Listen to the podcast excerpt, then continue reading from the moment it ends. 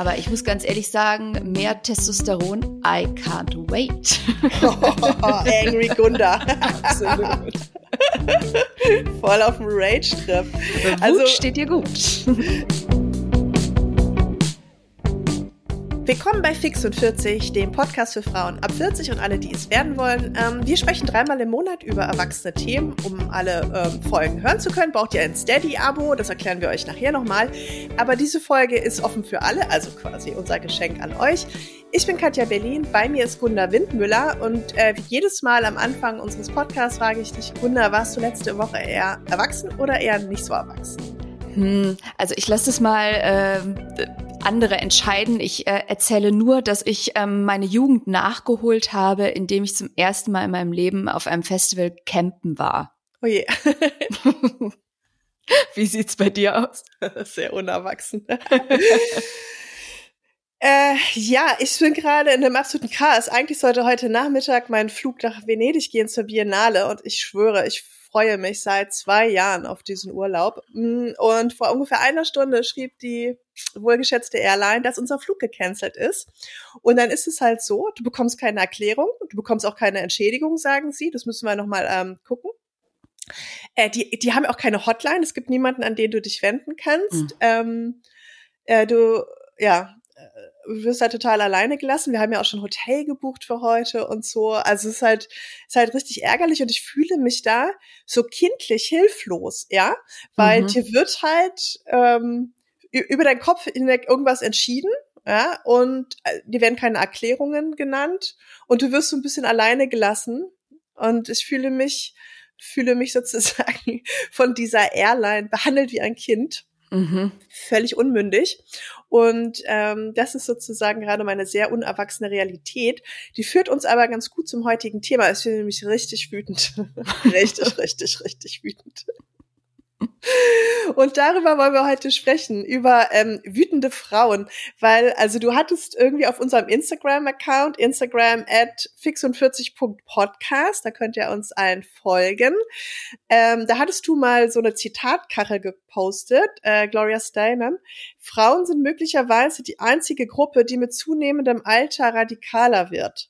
Ja, und das mochten total viele dieses Zitat. Und ich habe drüber nachgedacht, stimmt es eigentlich? Weil uns ähm, begegnet in letzter Zeit ja immer häufiger auch dieses Phänomen, des alten weißen Mannes, der sich immer stärker radikalisiert, ne?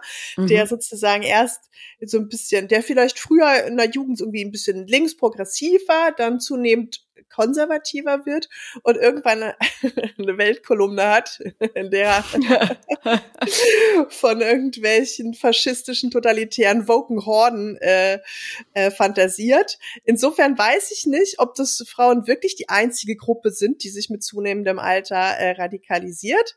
Aber mir ist was aufgefallen.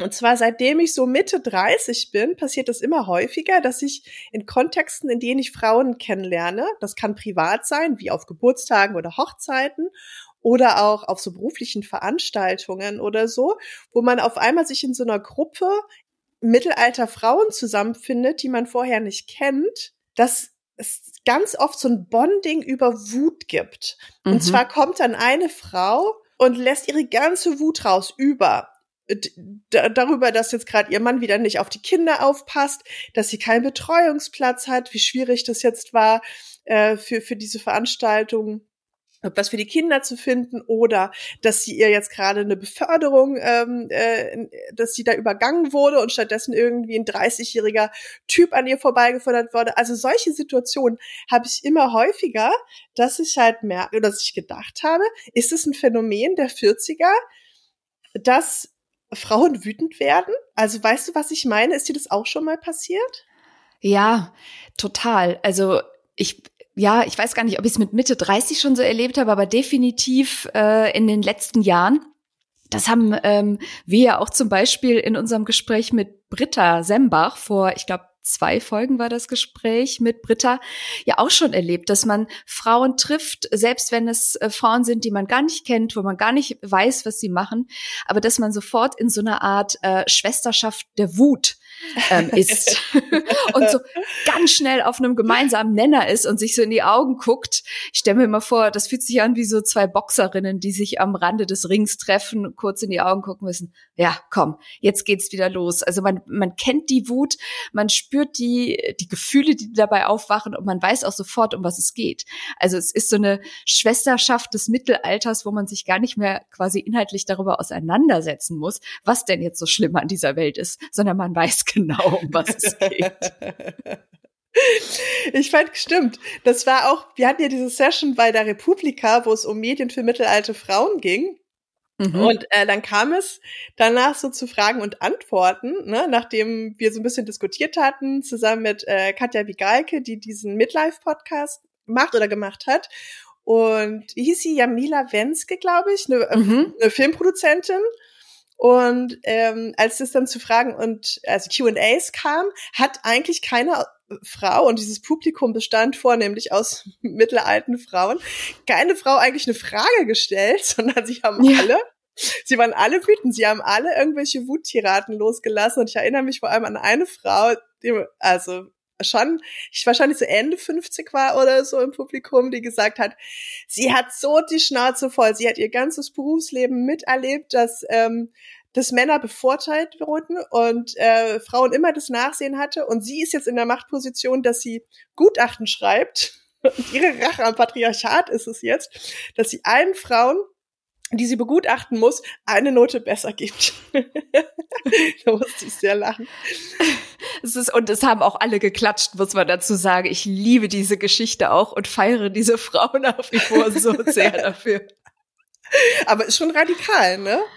Ist radikal, aber ich finde, es ist total äh, äh, konsequent. Also wenn ich mir überlege, dass ich noch in meinen Zwanzigern oder frühen Dreißigern mit Freundinnen so diskutiert habe, die dann eher so auf der milden Seite des Feminismus sich verorten wollten, so nach dem Motto, ja, aber man muss ja auch die Männer und bla bla bla. Also der da geht mir schon der Kaffee auf, wenn ich das so höre. Also irgendwann ist einfach mal Schluss mit, wir müssen das gemeinsam machen. Nee, ähm, es macht halt keiner gemeinsam, wir müssen es alleine machen. So.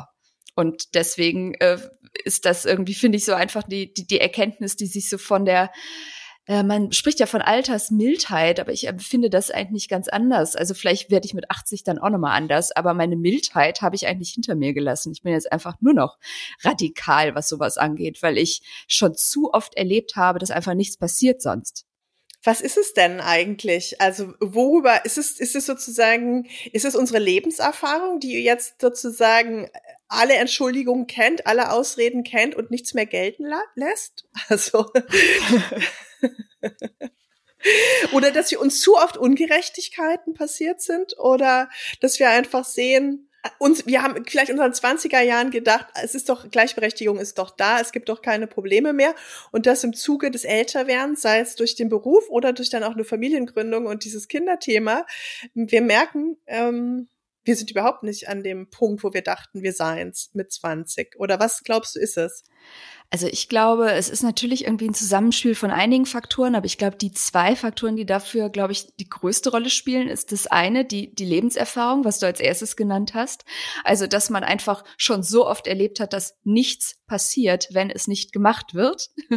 Und dass diese ganzen Entschuldigungen eben, äh, ja, Entschuldigungen sind. Und äh, ich glaube, der andere Faktor, der eben auch mit äh, einer gewissen äh, Lebenserfahrung einhergeht, ist, das glaube ich, also zumindest für heterosexuelle Frauen gilt das und für mich gilt das auch sehr stark. Mir ist einfach mittlerweile wirklich piep egal, was Männer von mir halten. Also ich muss keinen Mann mehr beeindrucken. Ich habe weder das Gefühl, dass ich Männer, dass Männer mich irgendwie attraktiv finden müssen, noch dass ich irgendwie einem Mann etwas von meiner äh, also Kompetenz äh, beweisen muss. Das, damit bin ich wirklich durch. Und das ist was sehr Befreiendes. Und ich glaube, so in Kombination äh, mit der Erkenntnis, dass sonst nichts passiert, wenn man es nicht selber macht, ist das halt so ein Brandbeschleuniger der mhm. Radikalität. Wie mhm. geht dir das? Erlebst du das auch so? Sind dir das, ist dir das auch egal geworden? ist es dir egal? ja, wobei ich glaube, ich habe so meine, meine größte Wutwelle, sagen wir so mit Mitte der Zwanziger schon gehabt Mhm. Das war die Zeit, in der ich, ähm, glaube ich, auch mit so Twitter und Social Media angefangen habe. Und auf, also ich, ich bin ja relativ feministisch auch erzogen worden. So insofern waren diese ganzen Themen jetzt auch gar nichts Neues. Ich kannte aber vielleicht, oder vielleicht was, hatte ich mir doch nicht trotzdem wirklich viele Gedanken darüber gemacht. Das war eher wie so ein unbewusstes hm, Gefühl, hm, was ich hatte. Aber nachdem ich viel gelesen habe, wurde ich immer wütender und ich habe auf einmal, ich glaube, es ist so, wenn du anfängst, ein bisschen diese Ungerechtigkeiten zu sehen, dann fallen sie dir überall auf. Also dann, dann, dann merkst du auf einmal, was wir eigentlich für einen Dreck schlucken müssen sozusagen und was alles als normal, als normal gilt oder was normalisiert wurde, was völlig bescheuert ist, was völlig unfair ist oder ungerecht. Und ich glaube, ich hatte sozusagen da vom Baum der Erkenntnis genascht, sag ich mal, in meinen Zwanzigern. Hm. Und da war ich richtig, richtig, richtig wütend. Und ich glaube, bei mir ist es jetzt eher so, dass ich mich schrittweise so ein bisschen rausgezogen habe. Ich habe keine Kinder, ich bin nicht verheiratet, ich bin Freiberuflerin. Ich habe mich so ein bisschen aus diesen Strukturen, die mich so wütend machen, rausgezogen und für mich ein entspannteres Leben zu schaffen. Deswegen habe ich mir sozusagen meinen kleinen Safe Space äh, geschaffen. Äh, das heißt nicht, dass ich nicht immer noch wahnsinnig wütend bin über Ungerechtigkeiten, die anderen passieren, aber ich habe es ein bisschen verdaut und ich versuche ein bisschen meine Ressourcen zu schonen, denn Wut ist ja auch sehr, sehr anstrengend, ne? Das stimmt. Aber Wut ist ja auch, also ich glaube, Gut, das ist, jetzt so was sehr Persönliches, aber ich glaube, ich habe wirklich lange Jahre damit zugebracht, ähm, meine Wut zu deckeln, weil ich das irgendwie einfach so verinnerlicht hatte, dass das Wut kein gutes Gefühl ist, dass man Wut äh, einzäunen muss, einhegen muss, nicht zeigen darf, nicht, also das Wut halt in, ähm, im persönlichen Umfeld nicht mitbekommen werden darf. Und habe mich da erst so in den letzten Jahren da so ein bisschen rausgearbeitet und empfinde daher auch jetzt Wut als was richtig Angenehmes. Ich bin mittlerweile fast schon gerne wütend. Das ist, also es hat was sehr, sehr Bestärkendes und ich spüre auch äh, manchmal, also habe fast den Eindruck, dass ich da zu mir selber komme. Also das ist so eine, äh, eine große Selbstwirksamkeit, ah. äh, spüre ich halt durch Wut, weil das bislang, ich hatte das immer so sozusagen so ein bisschen abgekoppelt von dem, wie ich mich selber wahrnehme, wie, wie ich mich selber wahr, also wie ich selber wahrgenommen werden möchte. Und mittlerweile spüre ich halt, habe den Eindruck, dass Wut eben auch zu meinem Wesen gehört und die zu spüren und auszuleben ist deswegen etwas total Angenehmes. Mm, scary Spice. Und das habe ich zum Beispiel auch. Ich weiß nicht, ob du das kennst, Katja, aber ich habe äh, das ähm, zum Beispiel, wenn ich PMS habe, dann bin ich erst so in den ersten zwei, also ich habe das so drei Tage lang meistens, in den ersten zwei Tagen bin ich einfach äh, Welt zu Tode betrübt und ganz traurig. Und dann so ganz kurz, bevor mein Zyklus losgeht, ähm, werde ich so ganz ruhig, aber auf eine wahnsinnig wütende Art. Also es, es, es fühlt sich an, es ist so ein ganz dünner Schleier nur der Ruhe, der über einem See der, äh, der der Werwolf, Werwolfhaftigkeit irgendwie, Werwölfinnenhaftigkeit liegt. Und dann denke ich manchmal so, boah, wenn mir jetzt einer blöd kommt, Gnade ihm Gott. Und ich liebe das. Aber machst du das dann auch? Also, wie äußerst du deine Wut? Schreist du? Fluchst du? Äh, ja, also ich, also jetzt, als mir das das letzte Mal passiert ist, da hatte ich dann schon zwei äh, Erlebnisse des absoluten Road Rage, ähm, was ich aber im Übrigen immer habe. Also wenn mir, mhm. ich fahre mhm. sehr viel Fahrrad und äh, ja. das ist in Berlin auch einfach ähm, sehr wutinduzierend und ja. äh, also da, da flippe ich dann schon aus. Ich hätte neulich fast äh, auch parallel gegen das Auto noch getreten. Ich haue immer nur. Schön auf die Windschutzscheibe. Ja. Ich habe auch gleichzeitig gedacht, ha, der kommt dir nicht hinterher, aber rechts kannst du sofort abbiegen.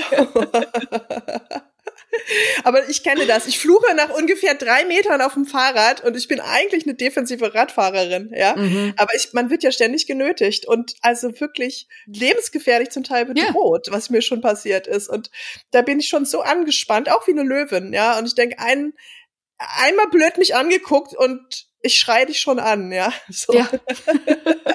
Aber ähm, was du ja vorhin gesagt hast, ja, mit diesem PMS, ich habe es zwei Wochen, also ich bin, ich bin dauerwütend. Aber das ist nochmal, da kommen wir nachher nochmal drauf zurück, nämlich auf die Hormone. Das ist ja, das spielt schon auch eine Rolle. Aber was du gesagt hast, dass wenn man ohne Wut kriegt man nichts geregelt oder dass Wut ja so ein ähm, Antriebskraft ist, ja. Mhm. Darüber habe ich halt nachgedacht. Denn es ist ja so, Frauen in der Politik dürfen keine Wut zeigen. Das hat man ja zum Beispiel sehr krass in diesem Wahlkampf Hillary Clinton, Donald Trump gesehen. Da gab es ja diese Memes und Hillary Clinton wurde ja auch immer als wütende Frau äh, gebrandmarkt mhm. als etwas Schlechtes. Dieses Bild der wütenden Frauen, das ist ja auch ganz krass äh, äh, schwarzen Frauen sozusagen, äh, wird es so zugesprochen, ja. Auch noch eine rassistische Komponente. Ich habe auch noch mal darüber nachgedacht, auf diese misogyne Kampagne, die ja gegen Annalena Baerbock lief im Wahlkampf, mhm. ja, die ja auch wirklich gesteuert war und ich habe, ich war derart wütend und ich habe gedacht, das ist einfach krass. Baerbock darf nichts, darf sich da nichts anmerken lassen ähm, über, also zu ihren Emotionen und auch jetzt nicht, wo jetzt, wo ist jetzt, glaube ich, die zweitbeliebteste Politikerin oder sowas und alle sagen, oh, ich habe mich total in sie in ihr geirrt. Also sie war ja so schlecht im Wahlkampf und so und ich denke immer so, nee, Freundchen, wenn du dir das mal anguckst, keine Ahnung, diese Duelle, da war sie schon genauso gut vorbereitet und klug und ruhig wie jetzt. Nur habt ihr das mit eurer misogynen Brille alle irgendwie nicht sehen wollen. Und dass sie auch da jetzt nicht wütend ist und sagt, hättet ihr vorher halt mal geguckt, ja. Mhm. Ähm, das finde ich halt einerseits sehr bewundernswert, wie das sozusagen dann weggeatmet werden kann professionell, aber andererseits denke ich, wenn ich doch einen Job habe, der erledigt werden soll, dann wähle ich doch dafür eine wütende Frau. Oder? Also ich habe auch noch mal so ein bisschen kleiner Geschichtsexkurs, ein bisschen noch mal äh, rumrecherchiert. Es gab zum Beispiel, also es ist, es gab einige Sachen, die durch wütende Frauen in der in der Geschichte sozusagen angetrieben worden sind. Da gab es zum einen diesen Zug auf Versailles. Da sind äh, 6000 äh, wütende Fischfrauen, also Frauen aus dem Arbeiterviertel, nach Versailles marschiert um Brot für das Volk zu verlangen. Und ähm, auch so die Französische, also so begann dann die französische Revolution. Es gab die Suffragetten, die für das Frauenwahlrecht gekämpft haben. Und auch ganz bekanntes Beispiel Rosa Parks, die hat sich 1955 ja äh, geweigert, einem Weißen ihren Sitzplatz zu überlassen. Und ähm, das wurde oft auch so kolportiert von wegen, sie war nur zu müde, um aufzustehen, aber sie hat in ihrer Autobiografie klar gemacht, nee, sie war nicht müde, sie war nur müde, mal wieder nachzugeben. Also sie war eine total engagierte und wütende Aktivistin Aktivistin und sie war 42, als das passiert ist, ja. Und äh, genau, und in Belarus bei diesen Massenprotesten waren auch Frauen die treibenden Kräfte. Also ich glaube, ich würde jederzeit eine wütende Frau wählen. Ja, und ich meine, was wütende Frauen alles erreichen können. Ich meine, MeToo ist ja im Prinzip äh, auch ein Beispiel von Stimmt. wütenden Frauen, von Frauen, die einfach echt die Schnauze voll haben. Ja. Und jetzt sagen, uns ist alles egal, wir ziehen das jetzt durch. Und das, äh, also von äh, Männern hätten wir diese Veränderung noch lange, lange warten können. Die wäre nie das gekommen. Stimmt. These. Das stimmt. Ja, ja, genau. Dieses immer nett nachfragen und darum bitten und so, das funktioniert nicht. Ne? Nein. Also ich glaube, das wissen wir jetzt mit ähm, 41, 42 auch schon. also Wut ist wichtig. Ja, und die ist halt, glaube ich, auch nicht nur wichtig äh, für den, für den politischen Wandel, sondern ich glaube, Wut ist ja, ich meine, das ist ja etwas, was uns Frauen ganz generell ähm, nicht gegönnt wird, die Wut. Also das ist ja verbunden mit irgendwie ganz klischeebeladenen Stereotypisierungen. Frauen dürfen nicht wütend sein. Sobald eine Frau wütend wird, hat sie sofort eine Fratze auf und äh, zeigt sich so in ihrer unweiblichsten oder unangenehmsten Art und Weise. Dabei ist Wut ja für so viele Dinge, nicht nur für gesellschaftlichen Wandel, sondern auch für, für Kunst und auch für Beziehungen ja eigentlich ein, ein guter Katalysator. Ich habe ähm, im Zug der Recherche auch ein Interview mit Sadie Smith, der äh, britischen Schriftstellerin, Schriftstellerin gelesen, die hat gesagt, als ich angefangen habe zu schreiben, hat es sich angefühlt, als hätte ich immer eine Hand an meiner Kehle. Wenn ich eine echte Schriftstellerin sein wollte, müsste ich ruhig und so unwütend wie nur möglich sein. Und dann fiel mir irgendwann auf, weißt du was? Fuck that. Mhm. Und das fand ich auch sehr bemerkenswert, weil es eben, also diese Einhegung der Wut äußert sich ja in, in allen Bereichen, wo Frauen irgendwie tätig sein wollen, wo sie sich äußern wollen, wo sie sichtbar sein wollen. Und das ist eben genau das, eine Einhegung von Potenzial. ist interessant, ja. Mhm. Weil wenn ich darüber nachdenke, wie ich zu meinem, zu meinem politischen Humor gekommen bin, das war auch die Zeit, in der ich so wütend war. Und für mich war dann allerdings Humor das Ventil, weil mhm. ich gemerkt habe, mit Wut allein komme ich nicht weiter. Ich muss meine Wut verwandeln in Kreativität. Mhm. Ich glaube ja. nicht, dass ich so, so dahin gekommen wäre, zu, jetzt zu Torten der Wahrheit oder so, wenn ich nicht diese Wut in mir hätte. Mhm. Aber du hast gesagt, es ist auch was für Beziehungen wichtig. Inwieweit findest du, ist es auch in Beziehungen wichtig? Naja, weil zum Beispiel, also wie sich Wut ja äußert, ist, äh, also Wut einfach als Emotion ist ja auch ne, was Funktionales. Also wenn ich mich in einer Beziehung über meinen Freund aufrege, weil der ständig das äh, Licht im Bad anlässt, so, dann nehme ich das wahr. Ich sehe, auch? wieder das Licht im Bad angelassen und dann, dann steigt mein Puls, die Muskelanspannung wird erhöht, mein Adrenalin steigt, also Wut äußert sich ja, ja, auch körperlich. Ähm, ist jetzt vielleicht ein bisschen übertrieben, aber damit man irgendwie versteht, wie Wut ja auch irgendwie abläuft. So, und das äh, induziert dann auch Handlung. Also dann gehe ich zu ihm hin und sag, du hast schon wieder das Licht im Bad angelassen. Also ich bringe meine Wut zum Ausdruck und kann dadurch ja auch handeln und Dinge verändern. Das ist ein geiles Beispiel, weil ich bin noch einen Schritt weiter gegangen als du. Ich weiß gar nicht, ob dieses Beispiel jetzt ausgedacht war oder nicht, aber ich habe ähnliche Probleme und ich bin dann dazu übergegangen, ich habe so einen Zettel beschrieben, Licht ausmachen mit drei so bezeichnet und habe es an die Haustür geklebt, weil mein Freund hat immer das Licht ausgelassen, wenn er so rausgegangen ist. Und ich bin dann in die Wohnung und dann brannte überall Licht. Ich sag, das kann doch nicht sein. okay, ähm, ja, Wut in, also Wut kann Grenzen setzen, ne? Also mhm. durch die Wut merkst du, okay, Freundchen, bis hierhin und nicht weiter. Mhm. Und ich habe, also das finde ich ist auch äh, ein schöner Hinweis, dieses Grenzen setzen, weil das ist auch etwas, was ich glaube ich erst äh, mir so angeeignet habe, seit ich mich für meine, also seit ich meine Wut so zulasse. Es gibt mittlerweile Situationen, in denen ich so wütend werde, weil ich merke, hier wird gerade eine Grenze übertreten. Und ich glaube, früher hätte ich die noch irgendwie runtergeschluckt oder zugelassen. Und da bin ich mittlerweile einfach draußen. Wenn ich merke, ich werde wütend, weil es mir an den Kragen geht, äh, im übertragenen Sinne, dann gehe ich. Ich lasse das nicht mehr zu. Ich will nicht äh, Wut nicht kanalisieren können. Ich bin draußen. Life's too short. Also wenn mich etwas wirklich aufregt, dann gehe ich in den meisten Fällen tatsächlich. Ich sitz, also es geht ja auch in den aller, allermeisten Fällen, dass man sich aus Situationen verabschiedet. Aber da bin ich ja. draußen. Ja. Hast du das auch, dass du auch mittlerweile einfach so eine kürzere Leitung hast, was äh, so das Durchstehen von solchen Situationen angeht? Dass du schneller kurzen Prozess machst? Ja, auf jeden Fall. Ich bin zum Beispiel schon aus Theaterstücken gegangen, die mich wütend gemacht haben, wo also total sexistische Klischees dann irgendwie scheinbar progressiv auf so linken Berliner Bühnen es ist ja auch wirklich eine absolute Männerdomäne da. Da mhm. bin ich mhm. schon rausgegangen, weil ich dachte, okay, das kann ich mir jetzt nicht mehr an, äh, angucken. Und neulich erst, da haben wir äh, zusammen mit meinem Freund einen Film angeguckt. Das war, als wir Corona hatten. Chacha Real Smooth heißt er. Der hat jetzt, glaube ich, auch einen Publikumspreis beim Sundance Festival oder so bekommen. Mhm. Und ich habe mir diesen Film angeguckt und irgendwann habe ich gesagt, wieso sind alle Frauen psychisch krank in dem Film und warum kann keine Frau normal reden? Und ich war so, also das wurde dann auch so wütend. Das ist ein Film von so einem jungen Filmemacher, ja. Mhm. Ich, und also dieses Frauenbild war so fürchterlich, dass ich, also ich habe meinen Freund angeguckt und meinte, sag mal, was, warum kann denn keine dieser Frauen normal reden? Und er hat gesagt, ja, es ist total weird. Und dann hat er irgendwie auch, also hat er dann auch schon gesagt, hm, ja, sollen wir ausmachen? Und ich habe gesagt, ja, okay, ich, es interessiert mich jetzt auch einfach gar nicht mehr. Ich gehe einfach raus. Ich entziehe mich dem. Ja, ent, entziehen ist, glaube ich, ähm, ich hatte das auch jetzt erst am, am Wochenende auf dem besagten Festival, von dem ich am Anfang gesprochen habe.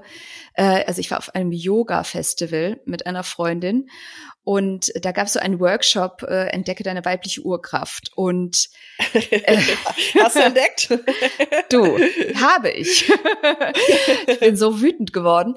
Ähm, also uns war klar, dass das irgendwie ziemlich quatschig werden würde, aber wir dachten, na ja, na, egal, es ist, es ist eine, im Zweifel nimmt man halt irgendeine Erfahrung mit. Wir sind da also hingegangen, aber dass ich mich so aufregen würde, war mir nicht klar. Also äh, ich will da jetzt auch gar nicht äh, ins inhaltliche Detail gehen. Auf jeden Doch, Fall. bitte. Oh, ja, okay, dann soll ich kurz davon erzählen. Ja, also, klar.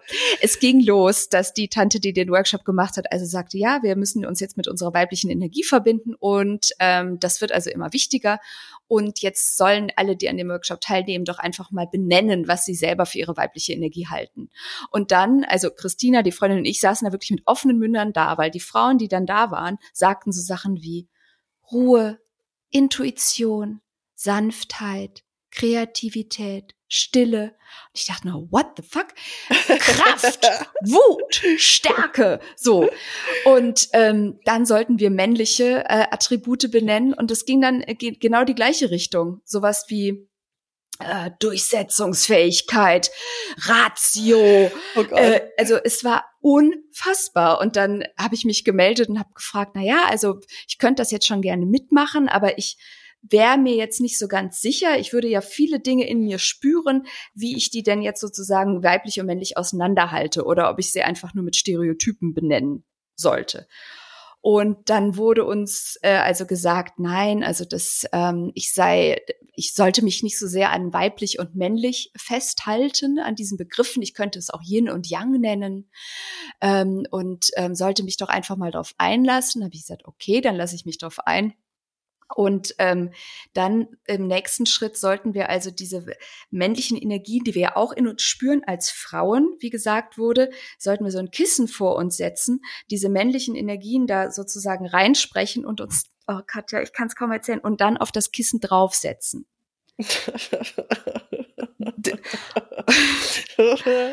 Und das haben wir dann. und das haben wir dann. Entschuldigung, erzähl.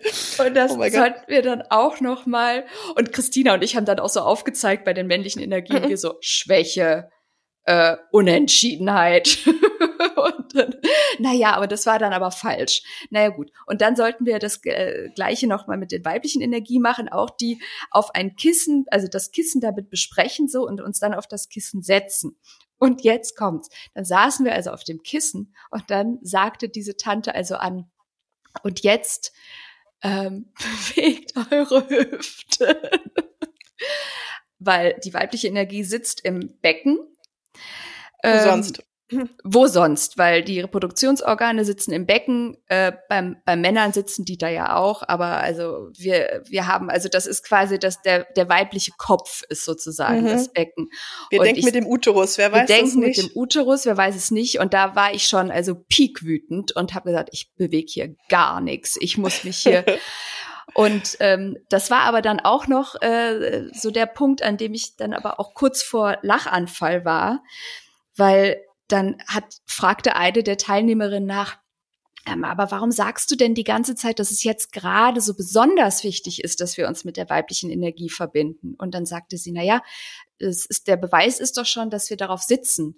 Und außerdem würde sie auch sich mit Engelfrequenzen gut auskennen. Und da wäre das halt auch schon Thema.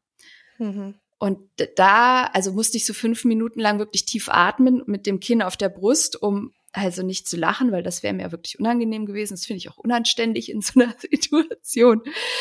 Und wie ging's weiter? Ich kann es, glaube ich, schnell zum Abschluss bringen. Christina und ich haben uns dann noch so ein, zwei Mal gemeldet, weil ähm, uns das einfach uns sehr unwohl war mit diesem, Se- also das, ich habe das als sehr- was sehr sexistisches wahrgenommen.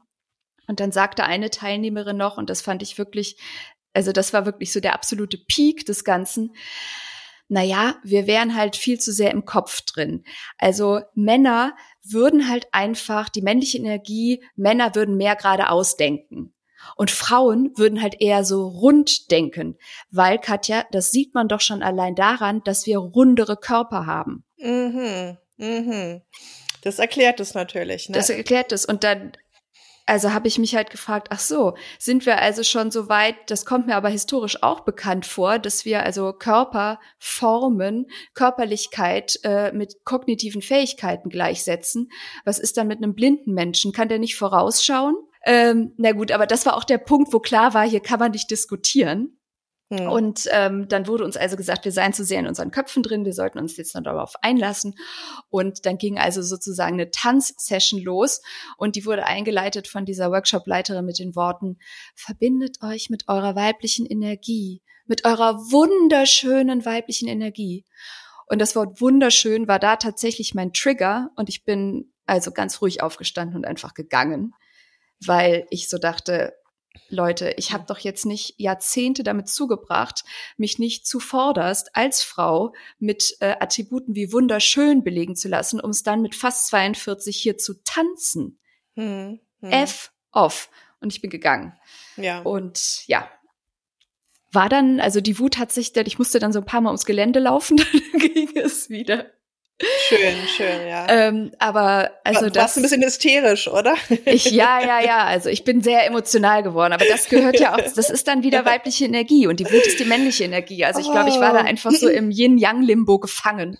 Ja. Ähm, aber ja, also dieser Exkurs nur als Beispiel dafür, dass äh, Grenzen setzen und dass Wut Grenzen erkennen lässt, echt wichtig ist. Und ich glaube, vor, vor zehn Jahren hätte ich diesen Workshop, vielleicht hätte ich da noch weiter gesessen. Ja, ja, also aber meine Bullshit-Toleranz, die sinkt auch zunehmend. Ja. Ich denke auch immer, okay, ich habe jetzt nicht mehr die Zeit dafür, für sowas. Also genau. Zeit ist knapp. ähm, aber auf der anderen Seite wird man nicht aber trotzdem vielleicht auch ein bisschen verständnisvoller, weil man mittlerweile mehr Lebenserfahrung hat und sich vielleicht auch in andere Situationen besser reinversetzen kann. Also jetzt nicht in so einem, bei so einem Quatsch, ja, aber mhm. das Verhalten anderer auf der anderen Seite, also ich merke es bei mir, instinktiv oftmals wütend, aber dann gehe ich nochmal in mich und versuche die Perspektive der anderen Person einzunehmen und ähm, stelle auch fest, dass ich da oft ungerecht bin und das hätte ich vielleicht früher so noch nicht gekonnt, dass ich dann auch meine eigene Wut reflektiere und denke, nee, Katja, an der Stelle nicht okay, äh, da kannst du jetzt auch mal, sagen wir mal, andere Perspektiven oder andere Sichtweisen sehen und akzeptieren, mhm. nicht wütend werden. Nee, stimmt, das geht mir auch deutlich so. Also da, da war zum Beispiel auch dieses Beispiel eigentlich ganz gut von diesem Workshop. Ich glaube, da hätte ich auch früher mich einfach nur unfassbar drüber aufgeregt und hätte sozusagen die fehlende Argumente und hätte das einfach so herausgestellt für mich und mich dann auch sehr im Recht sein empfunden, weil ich das also dumm gefunden hätte. Und mittlerweile habe ich, sehe ich das schon auch viel äh, nachgiebiger oder nachsichtiger, indem ich halt denke, na ja, aber da werden halt auch gewisse Bedürfnisse bedient und abgeholt und ähm, habe da auch einen, einen verständnisvolleren Blick auch auf Teilnehmerinnen eines weiblichen Urkraft-Workshops. Ich glaube, früher hätte ich mhm. das einfach radikal als für, für hundsdämlich gehalten. Das tue ich auf einer Ebene immer noch, aber da jetzt auch ein größeres Verständnis für ja menschliches Verhalten, was ich ja auch für mich selber irgendwie mehr einfordere. Aber ich glaube, das ist was, das erlebe ich auch so im Freundinnenkreis, dass wir in, in vielen Gesprächen über das Verhalten von anderen Menschen, was man vielleicht nicht so toll findet, aber doch mehr Verständnis zeigen kann und mehr sagen kann, naja gut, aber das kommt halt auch irgendwo her. So. Hm, hm. Und ähm, ein Verhalten mehr kontextualisiert, je älter man wird vielleicht. Ja, das stimmt. Aber, das hatten wir vorhin schon kurz angesprochen, es ist ja so, wenn wir jetzt, das haben wir ja auch ähm, in unserer, in so Wechseljahrsfolgen gelernt, wenn wir jetzt in die Perimenopause kommen, in den 40ern verändert sich ja unser Hormonspiegel. Und auch wenn das natürlich jetzt nicht so sein darf, von wegen, wir sind jetzt hormongesteuerte Wesen, ja, die irgendwie im Gegensatz zu Männern überhaupt nicht rational denken können. So ist es nicht. Aber es ist so, Östrogene und Progesterone sinken und das sind so ein bisschen unsere Wohlfühlhormone. Und äh, im Vergleich, wenn ich das richtig erinnere, steigt halt Testosteron bei uns. Also mhm. äh, gerade Östrogen soll ja dieses Kümmerhormon sein, was halt jetzt langsam abnimmt. Und das ist halt wohl auch eine Zeit, diese, dieses Mittelalter, in der viele Frauen auch hormonell sozusagen bekräftigt werden, wütend zu werden. Mhm. So. Also äh, merkst du das auch schon? Also ich merke es halt bei mir schon, ja, PMS wird jetzt stärker. Also Hormone können schon auf jeden Fall ein ganz schöner Triebfaktor auch so sein. Also mein, mein Geduldsfaden wird halt ein bisschen dünner dadurch. Ja, also äh, zumindest, also ich im PMS, äh, was ich vorhin angesprochen habe, da geht's ja, also oder wird ja wohl ausgelöst durch so Abbauprodukte von Progesteron, ähm, die dann eben sozusagen die kurze Lunde, Lunte ähm, provozieren. Und äh, das merke ich schon auch sehr deutlich. Aber ich muss ganz ehrlich sagen, mehr Testosteron, I can't wait. Oh, angry Gunda. Absolut.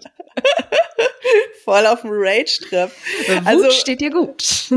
Was ich, was mich halt dann auch immer ärgert und wütend macht, ist, wenn du dann so ein bisschen hm, in diesen ganzen Ratgebern äh, rumliest, dann steht dann immer, okay, dies ist eine schwierige Zeit, es ist eine Zeit des Wechsels. Und die guten Tipps sind, um sich dann besser zu und entspannter zu sein, Sport, natürlich gesunde Ernährung, äh, wenig Alkohol, Meditation, guter Schlaf.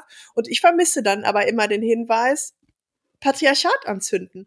Also ich meine, wir sind halt sauer in dieser Zeit vielleicht oder viele geht, vielen geht das so. Aber wir müssen doch auch dem Grund unseres Ärgers nachgehen. Wir können ja jetzt nicht nur sagen, ja, es ist jetzt alles nur, weil Östrogen droppt. Nee, also das ist es ja, das ist ja vielleicht ein Katalysator, das ist ein Verstärker. Aber es sind ja nicht die Ursache, es sind ja die Umstände, die uns wütend machen. Und äh, da ist es halt irgendwie schwierig, weil ich denke, wütende Frauen, die werden halt schnell pathologisiert, ne, wie sie hysterisch oder durchgeknallt. Aber ähm, ja, wenn man nicht ein bisschen wütend ist, dann dann guckt man vielleicht nicht gut genug hin, weißt du? Also es gibt Gründe. Ja, und es ist auch, also was du gerade angesprochen hast, diese ganzen Tipps, die zielen ja darauf, ähm, Wut ähm, einzudämmen und sich nicht mehr wütend zu fühlen. Aber ich finde, das ist gefährlich, weil Wut ist nun mal ein Gefühl und als Gefühl ist es ja positiv. Also alle Gefühle sind ja erstmal positiv und ja auch funktional. Also auch Gefühle wie Traurigkeit und Ekel haben ja einen Sinn. Und ähm, da kann ich jetzt vielleicht direkt so ein bisschen Gen Z dissen, weil ich habe so den Eindruck, so ganz viele junge Menschen, die ich erlebe, die ähm, möchten sich eigentlich immer gut fühlen. Also wenn die irgendwie merken, sie fühlen sich gerade mal nicht gut oder sind wütend und traurig, dann äh, wird sofort nach der Ursache gesucht und das muss weg. Aber ich finde, das muss nicht weg. Ähm, auch wenn es nicht angenehm ist, ist es gut, auch ein Gefühl zu haben, weil es uns eben hilft, auch Missstände zu erkennen und sie eben zu verändern. Also Gefühle sind wichtig und es ist auch wichtig, sie mal auszuhalten und auch mal auszuhalten, dass sie nicht angenehm sind, weil sie eben etwas mit einem machen und Ideen geben, zum Beispiel das Patriarchat anzuzünden. also nicht Wut nicht sofort wegatmen, sondern darauf hören. Was nee, ist denn jetzt gerade? Darauf hören und vielleicht auch kultivieren. Also ähm, Wut muss auch, äh, also ich meine, Wut ist ja auch eine körperliche Reaktion äh, haben wir ja vorhin auch angesprochen. Ne? Also wenn ich wütend bin, dann äh, steigt der Puls, äh, ich, die Muskelanspannung steigt. Das kann man auch, damit kann man auch körperlich umgehen und das körperlich weiterverarbeiten. Also diese schöne Szene in äh, zweite Staffel Sex Education, glaube ich, wo die ähm, alle auf einen Schrottplatz nachts gehen und mit Baseballschlägern auf Autos einschlagen und dann irgendwie so sagen und da äh, das so benennen irgendwie, auf was sie wütend sind und dann auf das Auto einschlagen. Also ich meine, das ist ja quasi popkulturell äh, auch äh, gibt ja auch Beyoncé-Videos, die das irgendwie aufgreifen. Äh, aber ein gutes Bild, was man vielleicht, äh, auch wenn kein Schrottplatz zur Hand ist, dann nimmt man halt irgendwie ein Kissen oder macht sonst was. Also Wut, finde ich, muss kultiviert werden und raus. Gefühle verschwinden nicht, indem man sie runterschluckt, im Gegenteil. Es gibt so Wuträume und es gibt auch Schrottplätze, da kannst du für Geld raufgehen und mit Vorschlaghammern Autos und Möbel und Sachen zertrümmern. Wäre das was für dich? Auf jeden Fall. Bei mir wird es überhaupt keine Entlastung geben. Ich werde, ich werde relativ schnell wütend, aber ich bin nicht aggressiv.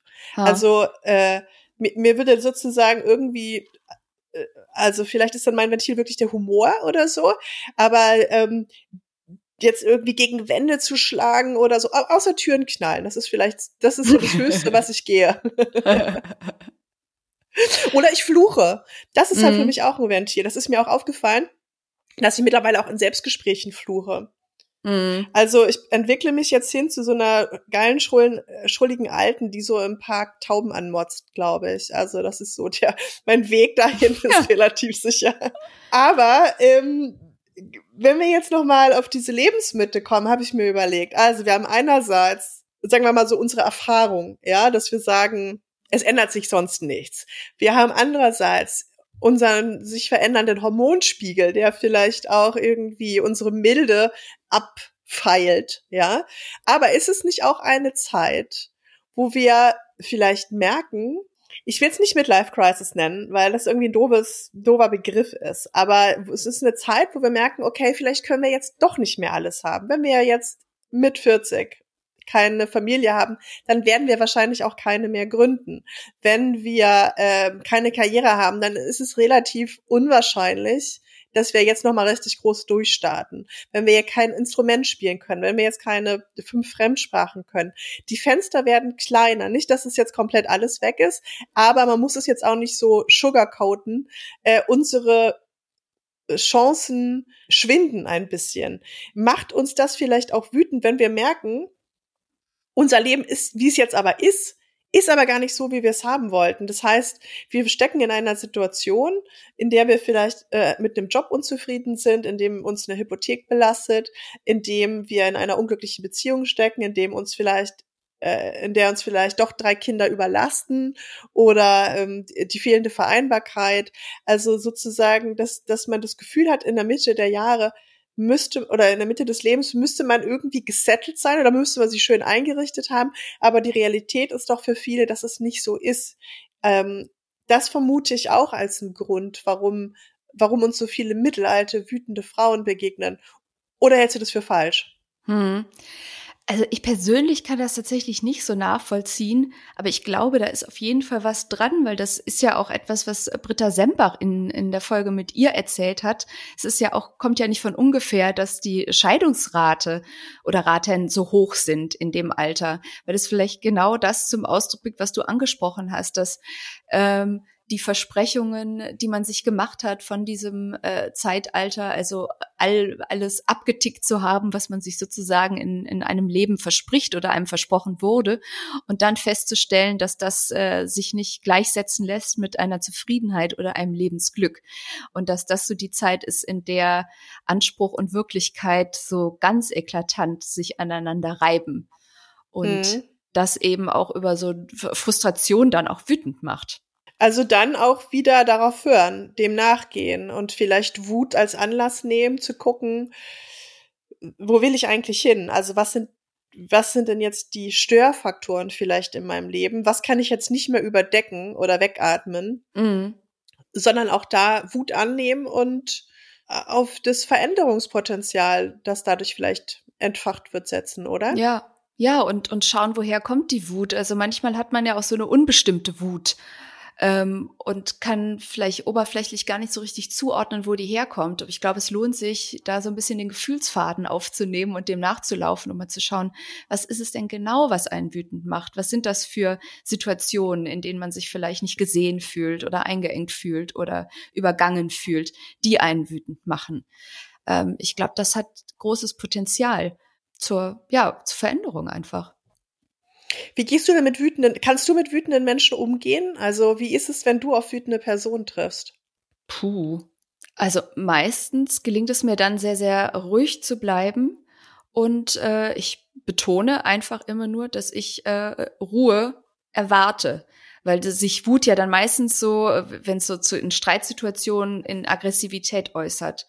Hm. Und ich finde, also mal aggressiv, aber wenn ich so den Eindruck habe, ich werde so äh, wirklich sehr angegangen, auch verbal angegangen und da baut sich jetzt jemand vor mir auf und macht da auch so eine, bringt so eine körperliche mhm. Spannung in den Raum, dann bitte ich ganz klar darum, das rauszunehmen und sich zu beruhigen.